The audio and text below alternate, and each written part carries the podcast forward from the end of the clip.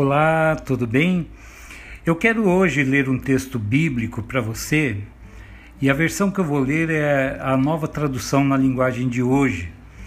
O texto é o de Eclesiastes, capítulo 1, versículos 2 a 8. É ilusão, é ilusão, diz o sábio, tudo é ilusão. A gente gasta vida trabalhando, se esforçando e afinal que vantagem leva em tudo isso? Pessoas nascem, pessoas morrem, mas o mundo continua sempre o mesmo. O sol continua a nascer e a se pôr e volta ao seu lugar para começar tudo outra vez.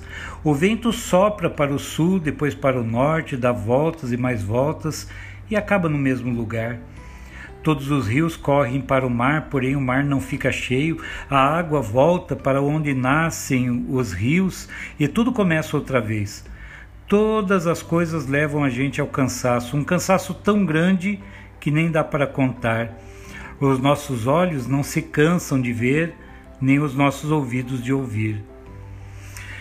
A Bíblia, na linguagem de hoje, mostra a vaidade como de fato ela deve ser ilusão. Tudo é apenas, é apenas ilusão, ilusório. Se cada coisa não for colocada diante de Deus ou consultada para que o Senhor instrua, coisas grandes e coisas pequenas, projetos grandes e projetos pequenos, sonhos grandes e sonhos pequenos. Se não fizermos assim, todas as coisas nos levarão apenas ao cansaço, um cansaço tão grande que nem dá para contar. Pois tudo se repete, não há nada de novo, tudo é ilusão, tudo é vaidade. A vida do crente, porém, não pode ser ilusória. A vida dos filhos de Deus deve ser apresentada como um cântico de louvor e gratidão ao Autor da vida. Os dias de vida daqueles que são agradáveis aos olhos de Deus deve sim ser um verdadeiro templo para que o Espírito de Deus habite nele e nele faça morada. Para que a sua vida tenha significado, razão e você viva em plenitude de alegrias, você tem que estar no centro da vontade de Deus, conforme lemos no Salmo 16, versículo 11.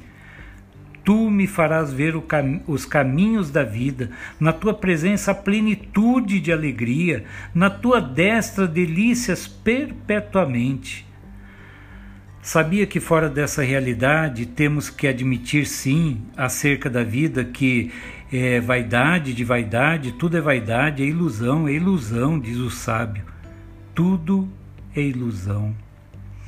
É claro que nessa referência bíblica que lemos, é, nós vemos que ela é destinada a pessoas que olham para suas vidas e também para o mundo que vivem sem levarem em conta que há um Deus que as criou, há um Deus que criou os céus e o universo e tudo que neles existem, Há um Deus Todo-Poderoso que fez cada homem e cada mulher a sua imagem e semelhança.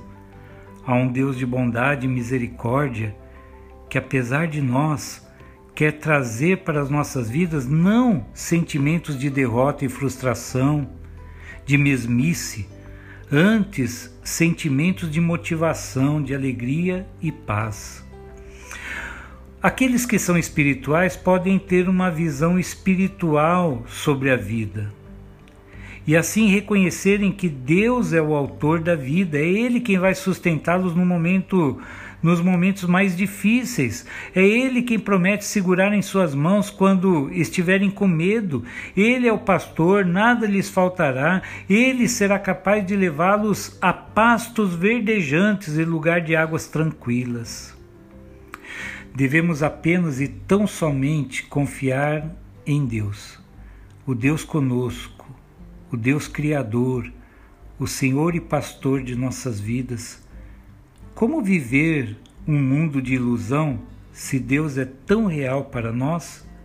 Um abraço e até breve do pastor Marcos Gomes.